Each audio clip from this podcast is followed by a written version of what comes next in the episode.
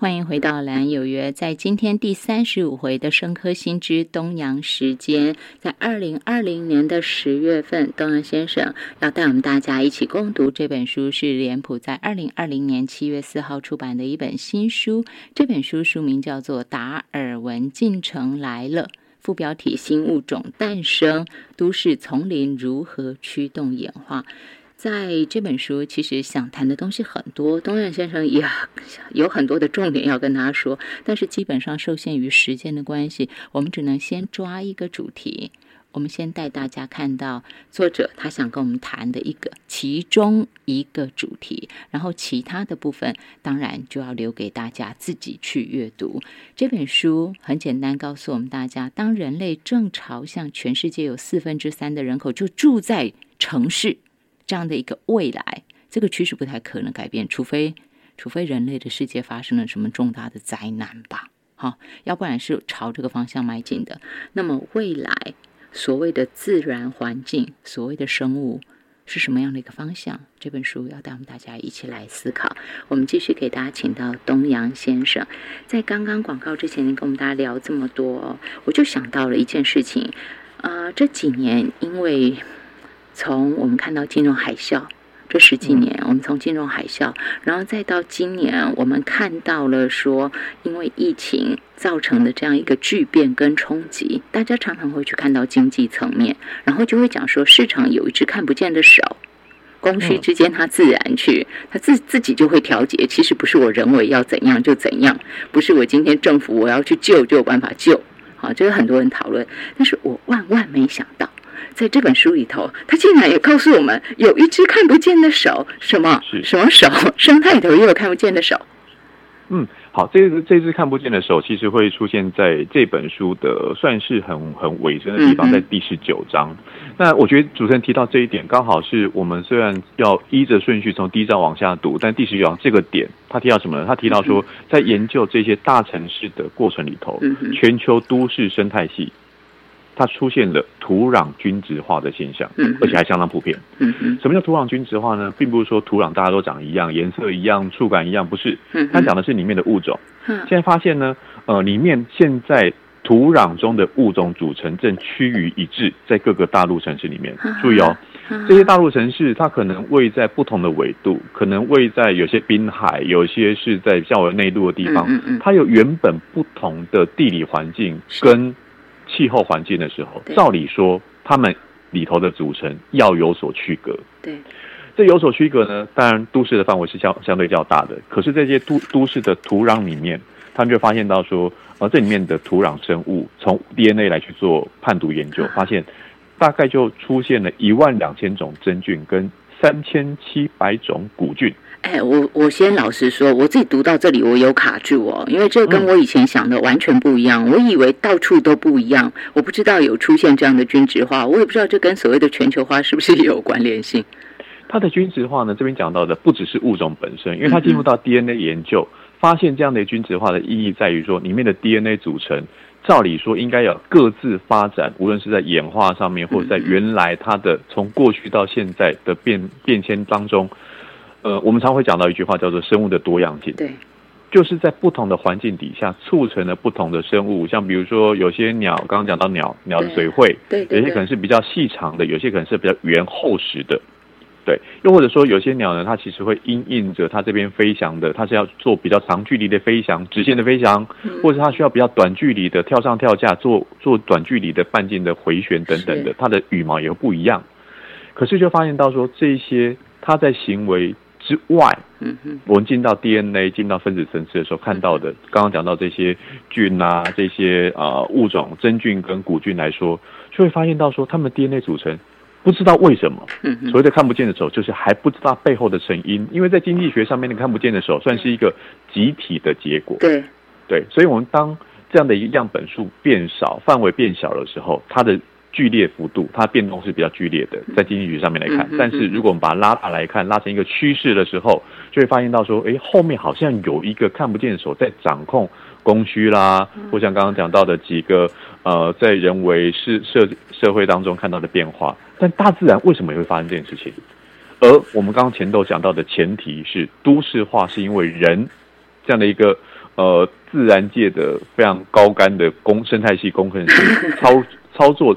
操控进去的结果，是是不是我们也成为那一只看不见的手，使得这些生物我们观察到的有这样一个趋势出现？目前再用其实我再用个白话文，请您继续讲下去，因为您说目前这只手我们还不能确定，对不对？不精准，没有办法精准描绘它。在第嗯三百零二页，作者说这。一切代表着世界各地城市的生态系正变得越来越像对动物、植物、真菌、单细胞生物和病毒、病毒 和病毒的群落，正慢慢朝向全球性、多功能、包含生物多样性的都市生态系。是，虽然说都市之间的物种，它后面也讲到，它的组成不见得完全相同，嗯。可是相似的物种正在扮演相似的角色。奇怪，我举一个比较人为的例子好了，嗯，好像现在大家都希望说自己住的城市要有捷运，哎，对，有没有？方便啊，啊，对，然后呢都要有高铁，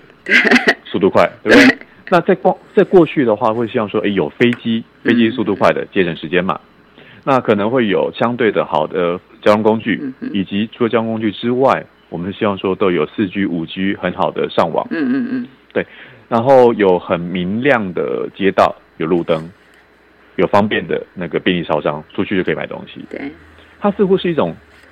集体的需求，也不只是发生在台湾，你会看到很多大都市都有相类似的。有时候有开玩笑，就像说台湾在讲那个老街，嗯，哎，每个老街其实都长得差不多对，然后呢都很多连锁店，对吗？不是 不是在这个地方经营的，都会跑出来，然后跑出来卖肥皂的啦，卖卖美食的啊，对不对？对，所以那种均值化，大概我们不要讲物种的情况，我们讲人类。这本书也是它好读的地方，就是我们很多是从自己的日常生活当中就可以去理解的。对，举个例子，像比如说它里面会讲到有一些生物它会有趋光性，嗯哼，所以人类的我们有我们发明了电，我们发明了灯泡，所以会晚上宛如白天一样。那个白天更更更如同白昼的地方，像什么？像像球场，对，球场打出了灯光，嗯哼，然后就发现说，哎，这个好像很多大都市也都希望说，都市里面有个球场。对，或是它的一个比较周边的地方，我就我们就开一条马路过去吧，然后很快的当天可以花半个小时来回，嗯我们就可以去看一场球赛。对，对，好像在大都市生活，美国有的，台湾也有，东京也有，嗯好，然后伦敦也有。所以是不是因为这样子，目前正在科学家正在看的就是这些人类的需求，它所需要的或是所造成的，是不是也又影响了其他的生物？影响这些生物，它可能是影响什么样的生物进来，以及留住在都市里面。注意哦，这些生物并不见得是说这些生物是从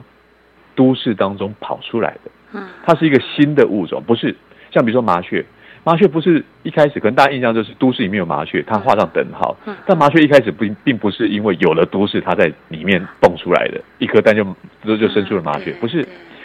他会喜会喜欢在我们看到在都市里面跳跳上跳下，像作者就提到说他是荷兰人，对，荷兰有非常多的脚踏车，嗯他就发现那些麻雀会跳在脚踏车的坐垫啦、轮胎啦，甚至那种轮轮框里头的那个 那些辐条上面。为什么他会这样子呢？是因为他们过去在野外，嗯。我所谓的野外就是过去他们大自然熟悉的他们真的栖地啊，对他们原始的栖地就是那种树树枝之间跳上跳下的活跃。啊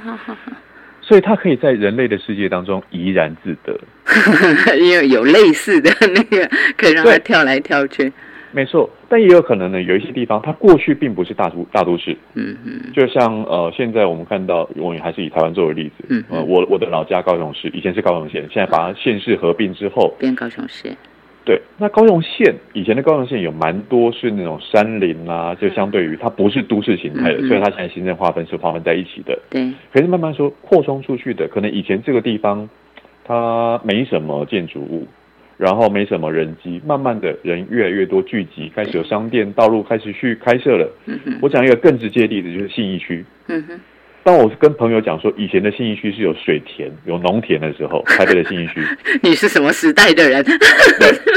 其实这还不久之前呢。我记得我刚上台北工作的时候，那块田还在。还在，对，就是信义区最后一块田。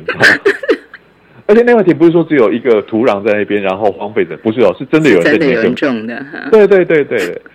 好，就讲回来了，就是原本在那一个还是大自然环境里头存在的生物，搞不好它就度过了这个对他来说，对这些生物来讲，所以就是一个大自然的变化，它存留下来了。嗯嗯嗯。甚至这个存留下来的结果是，过去有一个非常知名的例子，就讲到说，在工业时代、工业工业革命刚兴起的时候，因为我们就人类使用燃煤，对，尤其讲到英国一个地方，那个燃煤会附着在原本树皮是白色的桦树上，嗯嗯嗯。原本栖息在这桦树上面的是一个浅色的鹅，嗯那个浅色的鹅跟树皮的浅色刚好就成为它保护色，使得那些鸟啊或它的天敌吃它的掠食者，并不会来把它吃掉看。到它，嗯对，可是呢，当这工业污染发生了以后，这些煤炭、煤灰就层层积积在 原本是白色的树皮上面，结果树皮就变黑了。对，好，那树皮变黑了，它并没有同时染把这只白色的鹅给染黑的结果，它更明显了，对它太显眼了，它太显眼了。过去它会，它它的呃身身体翅膀的颜色会跟呃树皮的颜色接近，成为它保护色，是有能能让它避免被吃掉。对，可现在是它就摆明的要人家来吃它嘛，一只鹅在那边的 我们的污染害了它，对对对，所以他们后来发现到说，哎，其实生物就开始产生演化了，就是有一些翅膀的颜色可能因为突变，可能因为在生物圈上面的变化，使得它颜色变黑了，是啊，它就存活下来了，所以它就会在原来的基因库当中，它就占有优势。对，要翅膀要变黑啊，对，所以它的比例上头，黑翅膀的鹅迅速的在几几十年的时光当中，就变成取代了白翅膀的鹅。是，好，那人类呢也开始注重起环保了嘛，嗯我们就开始不去不去那么污染了。所以当树皮慢慢的也颜淡了。对变淡的时候，白鹅又回来了。鹅有没有觉得人很讨厌啊？对 是怎样？可是呢，它其实都是同一种鹅哦，嗯哼，它都是同一种鹅，它并不是说有白鹅或黑鹅，嗯，不是，不是不同的，对，对，也不是说白鹅企图让自己变黑鹅，而是他们在遗传的过程当中，就是会有一定比例的区分。这比例当刚刚讲树皮变黑或树皮变白的过程里面，其实也变动了它们在这样的一个基因调控在翅膀颜色的变化上面的一个分布。好，我们再把它讲回来。刚讲到说这样的一个都市化的改变，所以它有一个很内部的，也可能是很外部的，然后也发展在我们可能看得见的，刚讲到这些鹅啊，或对是一些鸟啊这些动物身上，也可能在主持人刚刚一开始提到说，那个均值化的结果是发生在土壤里头的物种。嗯哼，对，所以这一列方方面面的就在于，其实科学的演进都不是一个结果论。或许我们用的是一个一百七十年前达尔文所提出的演化论来去看现在的物种、现在的学问、现在学门。可像这本书，他其实一开始有提到说，达尔文有一件事情错了。嗯哼，他讲的演化论，他讲的物竞天择，讲的物种原原始，这些都是重要的科学概念。可是达尔文当初认为，演化是一个缓慢运作的过程，嗯，在人类短暂的一生当中不可能观察到的。但这一点就这么一次，他错了。而且不但是人类在短暂的一生，我们一生拿平均岁数七八十岁来讲的话，七八十岁是可以看到，像刚刚讲那个鹅，嗯。那个鹅就在工业环境、工业革命开始转变哈，几转变次这样的转变，嗯。对，就那么短的时间，一来，二来就是我们现在正在进行的、正在发生的都市化，嗯，它也不是太长时间的结果。虽然我们现在看起来，比如说一些都市的变化、改变、变迁，它是一个现在进行式的时候，物种的变化、物种的演化，以及它真真切切的发生在都市内部。它不再是教科书上面写的那一段，比如说人哈，我们在数百万年前能够演变成智人，能够双足行行走，能够跟我们的近亲黑猩猩，就是我们是无法参与其中观察它的，是没办法，但现在似乎竟然是可以的，没错，而且就是在我们的眼皮底下，它不再只是教科书上面曾经写过的关于生物的历史而已了。所以这一点呢，我觉得作者所提出来的，他不但是跟自己的同行科学家们在沟通这样的一个，我们要得去重新思考，也拉着大众，这是一本科普书，它能够拉着大众一起进来去观察。他观察也不再急乎说，哎，我们要因此去特别去注意到说，呃，生态不要破坏啊，那是基要基本的概念。可基本的概念之余，我们其实还有更多站在观察的立场去看看城市发生了什么样的演化。这个演化就包括您刚刚前面讲到什么仙台的乌鸦会用车子 把它的那个很硬的坚果压碎，它就可以捡里头的人来吃，对不对？还有包括他讲到什么英国的山雀会打开牛奶瓶盖，说真的，谁教的？还有你讲的那个路上要过马路的狗狗。啊，为什么要东张西望，要左顾右盼看一下有没有车？谁教的？的确都提醒我们大家去观察。那么话说到这一本书，达尔文进城来了，他终究回扣回来的是跟人，也就是过去我们觉得演化，演化就是。我们也是被演化的一部分，但现在我们是在观察这个演化，而且其实我们人类参与其中，是这样的一个概念吗？因为在书的一开始，他有举了一个蚂蚁的例子，他说蚂蚁是生态系工程师，然后第二章就说人人智人是自然界终极生态系工程师。所以就很厉害，他以蚂蚁为例来说人，我就我就突然有点懂得说，哦，原来就有其他的，譬如说我喜欢吃蚂蚁的其他的生物，我就为了要吃它，我就会产生很多的变化，我就有一些伪装的方法，把自己装死，或把自己装出可以发出跟蚂蚁相同气味、类似气味的，反正他们就有不很很多很多很多不同的演化，就为了我要吃蚂蚁。我要趋近它，对不对？那同样的，是不是人也是这样？也有很是如此，就是前头我们有讲那个喜人生物的气味嘛，哈，就前面有喜蚁生物的气味嘛，所以现在也有一个喜人生物的气味，是吗？就是人，其实我们在这个演化当中，因为我们的都市化，显然这个不会改变，而且都市越来越大，所以反而我们在演化里头占了这个东西，就是很多物种其实是跟我们相扣的。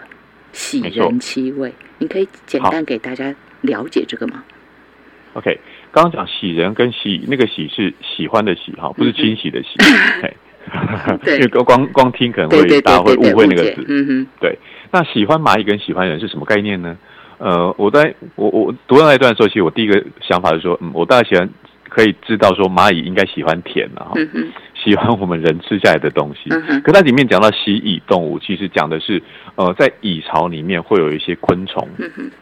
窝在里头生活。对，你想想，为什么一个蚁窝当中会允许其他动物活在里面呢？除非这只动物对他们有帮助，像比如说蚂蚁会养蚜虫，因为蚜虫。吸吮一些植物的汁液之后，会排出甜甜的分泌物。啊，蚂蚁可以把这个当成食物，但它不会把蚜虫吃掉，它们是共生的状态。就像我们养牛一样，是吗？牛奶对，有那种感觉。就蚂蚁就必然基本上就是那个呃牧牧羊人、牧 牧牛人哈。对，然后它它可以养养蚜虫。嗯。可是呢，蜥蜴动物是它能够分泌一种气味，因为蚂蚁是透过气味去沟通的。让这个沟通的气味，让蚂蚁不会去伤害它，不会吃掉它，不会把它当成是一个外来的。因为有时候不同种的蚂蚁都会发现到说，哎，你是外来的，你不是我们这一群的，我就把你干掉，我把你把你排出排挤出去，甚至杀掉。好，所以呢，这个蜥蜴生物它活在里面，它可以去吃吃什么呢？吃，它会吃蚂蚁。嗯嗯，它可能去吃死掉的蚂蚁尸体。嗯嗯，可能有时候会去吃活的蚂蚁，或是蚂蚁搬回来的食物，所以它在里面可以活得好好的。好，我们就在我们大概有这样的概念之后，我们来讲什么叫喜人动物。嗯哼，就会有当依附着，不见得是一个单独的个人。我们把蚂蚁这样一窝的蚂蚁当成是我们人也是一窝的人，对，一城市的人里头。所以人，我们可能会想到说啊，因为我们可能会有啊一些垃圾乱丢啦，对对对，有食物，对不对？或者说我们可能在呃建筑物有一些。方便栖息的燕子就来了。嗯，对。好像我们有一些我们在做，并不是特别为这些生物所做的事情，可是对这些生物来讲，它能够因此生存下来。注意，这是重点。为什么呢？对，因为在达尔文的演化说法当中，“适者生存”这四个字，往往会把它简化成我们只看到“适者”两个字。嗯嗯。但其实重点是生存。生存。对，就外部的环境的变化，这个环境也不只有。所谓的大自然是那种风风雨雨的那种，不是，它有跟其他物种的关系，所以能够在人类所打造出来，基本上有绝大多数都是人造。所谓的人造人造什么意思呢？就是我们人为了方便，我们人为了所需，像比如说刚刚讲垃圾，对，这样的一个垃圾呢，在新加坡就造成一个危害了。为什么？因为那边有乌鸦，它会去翻垃圾，它会去吃垃圾，而且把那种它也不会把它垃圾翻出来之后再好好把它塞回去，不会。对，所以那时候在新加坡，他们就有会要呃，民间会有一个说法，或有一个反弹的力量，说那我要把这些乌鸦给扑灭，我要把它把它给杀害。但他们去做的一个做法是，我们把垃圾收好吧。对，我们可以把垃圾放在一个可以被紧闭的。嗯哼，乌鸦没办法用它的力力气，他说乌鸦没有手啊，它顶多用它的嘴喙，或是用它的脚。但往往都是因为垃圾暴露出来的，他很简很简单的用他嘴巴把垃圾在戳破之后，对，拿出里面东西来，对。但是也就因为这样子，所以乌鸦会存留下来，以及乌鸦它脚能够去勾着停放的地方，它能够去栖息的地方，它能够去养育下一代的地方，都市都有这样的一个角落，都有这样一个区域，可以让它好好的生存下来。嗯哼，它就适应了。它适应了这样的社会，使得它跟人类的关系就成为一种喜人动物。是是，它不是一种情感上面的喜爱，嗯，而是在生存上面必须的结果。他会发现到，或许我们用一个比较拟人化的说法，他会发现到这些乌鸦可能比它原来原始的栖息地，可能在树林里面更更好繁衍，是吗？对对，它可能取得食物的机会更大。嗯。认识同类的机会，因为后来发现说，都市里面乌鸦见比比比都市以外的还多，是怎么回事呢？而且比较集中一点，会不会？对，这这个好，这就有趣的哈。所以这样的一个喜人动物、喜人生物出现的结果，它是一个结果论。但是我就发现到说，哎，其实也就代表着我们就是大自然的一份子，我们的产出就像蚜虫会产出蜜糖一样的分泌物，只是我们产出不见得是食物。我们搞不好产生产出的是，像我常会看到台湾那种，呃，我们走在骑楼底下，甚至有一些有一些人家是特别会去立一个让燕子可以筑巢的地方，他可能会因着文化，因为觉得说，哎，燕燕子来，然后我们可以多做一些呃帮助生物的事情啊，等等的，那那也不是我们必须的，对，可是我们却做了一个让其他生物适合生存下来的条件的时候，它可能就因此而而待下来了，对。那有些物种它可能是是一个意外的来临，尤其当我们有交通工具啊，过去我们会讲到说飞机啦、那个铁路啦，这样运输的，更不要忘了像轮船，嗯，船它可能在大西洋的西岸。行驶的过程，它在某个港口停泊的时候，它吸取了当地的海水，那那个当地海水的生物就进到了它船上面去。那它开开开开到大那个大西洋的东岸之后，开到另外一个地方港口卸货了以后，它可能里面的水就排出去了，是，里面生物就跟着出去了，那个不用过海关呢，是真好，那那个没有检疫的，对。但他就这样子带过去了，甚至有些是一个比较呃，我们就来台湾，呃，我我觉得在节目当中也要呼吁的，就是有一些呃宗教团体，他可能会借由放生是吗？对，放生，但可能放生去造成了另外一个物种，就是我们之前会讲到外来种，对，它就可能是一场一场浩劫。可是我我们也就回头来，这个我觉得作家是一个很逆来顺受的，这位作家是一个很逆来顺受，为什么？因为他提到说，没办法，那个外来种已经出现了，对，你要去扑杀是对的吗？你或许会因为要保留生物的多样性而去保护，或者是甚至是去说，哎，有些物种我们在那去去管理、去控制，有人为的手段进去了。但别忘了，当初他们会来，也是人啊。对，他不见得是不请自来的，而是我们可能那时候把它当成宠物养，然后丢弃了。是，或是他可能就是被走私偷渡进来。嗯嗯。对，那个那个生物可能是没有意识到的，他就飞到了一个货舱里面去，然后就被这样带带带到另外一个。它能够存活下来的世界，嗯嗯，对，所以这一连串的，无论它是一个意外，或是一个当时的浩劫，到现在我们要去面对的这一切的时候，我举一个里面我看到的时候也是那种大感惊讶的例子。他讲到说有鲶鱼，嗯哼，鲶鱼在河河川里面，它会吃，然后鱼在吃东西嘛，哈，然后鱼能够活下来。这个鲶鱼可能也不是一个会凶猛的外来种，把原来的原生物种吃了。他讲到说，他们去发现到说，这些鲶鱼会有一个奇妙的特性，会是。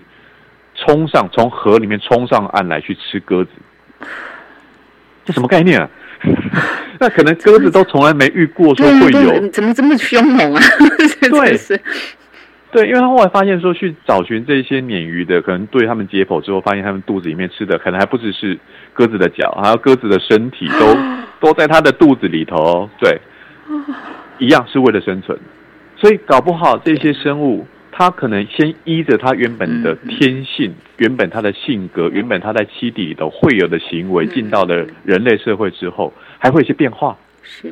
而这些变化呢，可能还导致了新的物种。所谓的新的物种，不见得是一个全新的物种，而是会发现到说，它会因为一些隔离，像比如在书上里头，他讲到说，美国的山猫，是，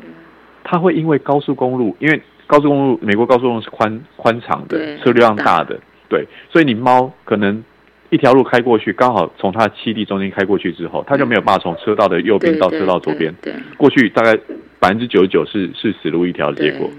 结果是同样的一种猫，后来去分析它们 DNA 都发现有所不同了。嗯，因为隔开了。对，好，那你说这样的公路是不是都市的？上面没有住人哦，可是它就是一个人造的，去改变了生物的环节了以后，对，所以这一连串的变化在这本书里头，真的，我觉得这本书非常值得大家一读。然后我也很难在节目当中巨细靡的去讲的地方是，它等于颠覆了，或者说把过去生物学家。